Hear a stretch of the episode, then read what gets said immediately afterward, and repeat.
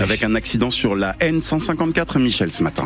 Absolument. Un poids lourd, une voiture en cause. Visiblement, il y a au moins un blessé dans cet accident sur la commune d'Audreville-sur-Eure.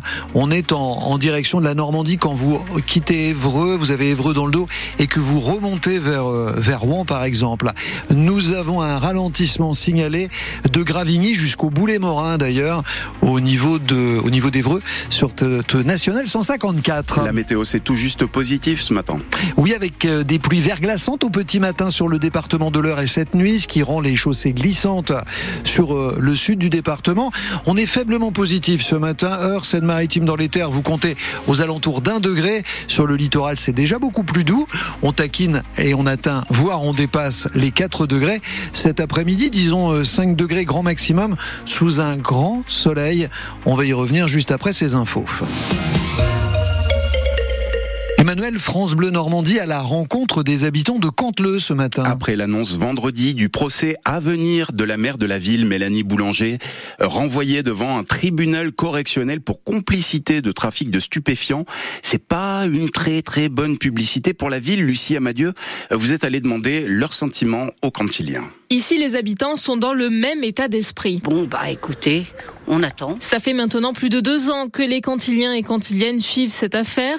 Alors l'annonce de ce procès est une bonne nouvelle, estime Aurélie. Moi, je trouve ça bien qu'une personnalité politique soit jugée, enfin en tout cas soit traitée euh, comme euh, tout le monde en fait. La maire de Canteleu, Mélanie Boulanger, et son adjoint Asbi Colac sont accusés d'avoir fourni aux trafiquants des informations essentielles à la pérennité et au développement du trafic de stupéfiants selon le réquisitoire du parquet. Alors Martine, une habitante, attend des réponses. J'ai été surprise, un peu déçue, mais je fais confiance à la justice. Tant que le travail n'a pas été fait, on ne peut pas accuser pleinement. Mais bon, ça suit son cours et, c'est bien que ça soit fait. Avis partagé par Antoinette, cette habitante se montre prudente face à ces accusations. Je pense que c'est difficile de gérer une commune avec tout ce qui se passe et que pour la paix sociale et pour la tranquillité des habitants, des fois, bah, malheureusement, on est un peu obligé de négocier après, il y a toujours moyen de démissionner, mais je veux pas la juger. Je pense que c'est difficile d'être une femme en politique. Je pense que c'est bien que ce soit jugé comme ça, au moins ce sera tiré au clair. D'ici le procès, dont la date sera fixée le mois prochain, la mère Mélanie Boulanger et son adjoint restent présumés innocents dans cette affaire. Et outre Mélanie Boulanger et Asbi Colac, 17 autres personnes sont poursuivies dans cette affaire. Un complice présumé des braqueurs d'Eslet est en détention provisoire. Oui, c'est le parquet de Rouen qui l'a annoncé hier soir. Il aurait aidé l'un des malfaiteurs à échapper échappé aux forces de l'ordre euh, quand leur voiture a pris feu sur la 150. Le malfaiteur est toujours recherché, mais le complice a été identifié, arrêté depuis. Un braqueur blessé est aussi sous les verrous. Et vous lirez sur francebleu.fr et l'application ici qu'il a dit aux enquêteurs que le salarié de l'armurerie attaquée a continué de tirer sur leur voiture alors qu'il prenait la fuite. Si c'était confirmé, ça remettrait en partie en question la légitime défense. Cinquième déplacement en moins d'une semaine pour le nouveau Premier ministre Gabriel Attal.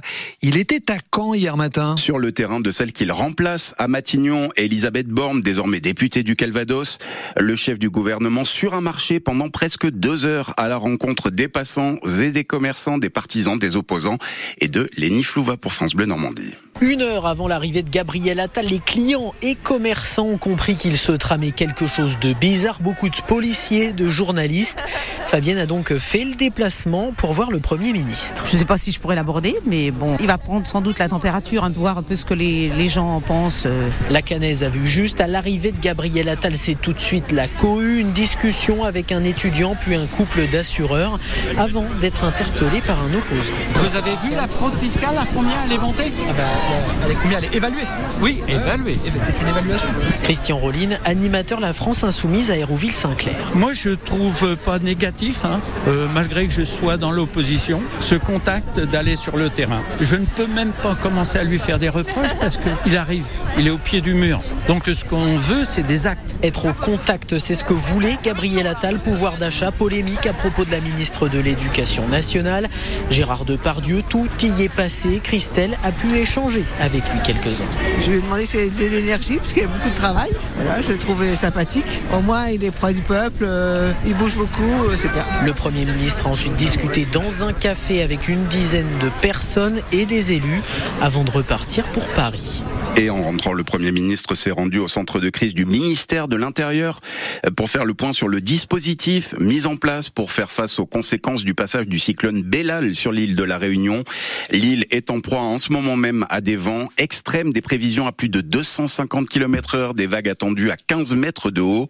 27 000 clients déjà sont privés d'électricité, 55 000 personnes n'ont plus d'eau, des coupures préventives annonce le préfet. L'alerte violette, le niveau maximum spécifique au cyclone a été déclenché. Toute la population est, est confinée, y compris les secours. C'est un exercice auquel il se prête rarement. Emmanuel Macron donnera une conférence de presse demain soir. À 20h15, juste au moment des journaux télévisés. C'est pas un entretien avec deux journalistes comme on en a l'habitude. Ce sera un feu roulant de questions, de nombreuses rédactions. Un rendez-vous avec la nation, comme on l'appelle à l'Élysée, promis après l'adoption de la loi immigration. Ce sera diffusé sur la 1, la 2 et les chaînes info et ça pourrait durer une heure et demie. La loi immigration qui continue à être contestée dans la rue. Manifestation hier après-midi à Rouen. 450 personnes se sont rassemblées place Saint-Sever, chiffre de la préfecture, des milliers de personnes à travers la France. Le Conseil constitutionnel doit se prononcer dans dix jours sur la validité de cette loi. La préfecture de la Seine-Maritime qui maintient son plan temps froid au moins jusqu'à demain matin avec des places d'hébergement d'urgence supplémentaires ouvertes. Dans moins de minutes, on va parler des négociations commerciales en cours entre l'industrie agroalimentaire et la grande distribution. Elles ont commencé plus tôt cette année. Comment ça s'annonce pour les producteurs? On en parle avec l'invité de France Bleu Normandie ce matin, Benoît Gavel. Il est responsable éleveur laitier à la FNSEA de l'Eure, le principal syndicat agricole du département. France Bleu Normandie, 8h07 et tout un village qui se bat pour euh, garder son épicerie. On est à Meudeville ce matin. 900 habitants tout près d'Yvetot dans le pays de Caux. Épicerie, bar, brasserie, tabac et relais colis, tout ça à la fois. C'est le seul commerce du village menacé de fermeture parce que les gérants sont en grande difficulté financière depuis le Covid. Ils doivent vendre pour éponger leurs dettes, mais aucun repreneur ne s'est manifesté pour le moment, alors que c'est un endroit essentiel, cette épicerie, pour la vie de Motteville, nous dit la gérante Caroline Thiervert. C'est comme une école, c'est comme une église. Avoir un commerce de village, c'est précieux. Euh, il faut se battre pour le, conserver. Aujourd'hui, je sais que les grandes surfaces nous font beaucoup de mal. C'est une mentalité qu'il faut avoir en, en, tant que client, de vouloir pousser euh, euh, la porte de son épicerie de village. Voilà, il faut vraiment que tout le monde euh, puisse conserver cette épicerie. Donc venir, pas forcément quotidiennement. On a des clients qui viennent tous les jours, mais on a aussi des, clients qui viennent mensuellement, qui viennent de temps en temps. On, a, on est très bien placé, donc on a des touristes aussi. On a des très bons retours de touristes qui nous disent comme c'est précieux ce que vous avez. Euh, voilà, c'est ils ont des petites étoiles dans les yeux parce qu'ils me disent ah on n'en voit plus beaucoup des commerces comme le vôtre avec un côté restaurant, un côté bar, une épicerie. Il y en a plus beaucoup. Et aujourd'hui c'est important. Caroline Thiervert, la gérante de l'épicerie La Clairière à Motteville.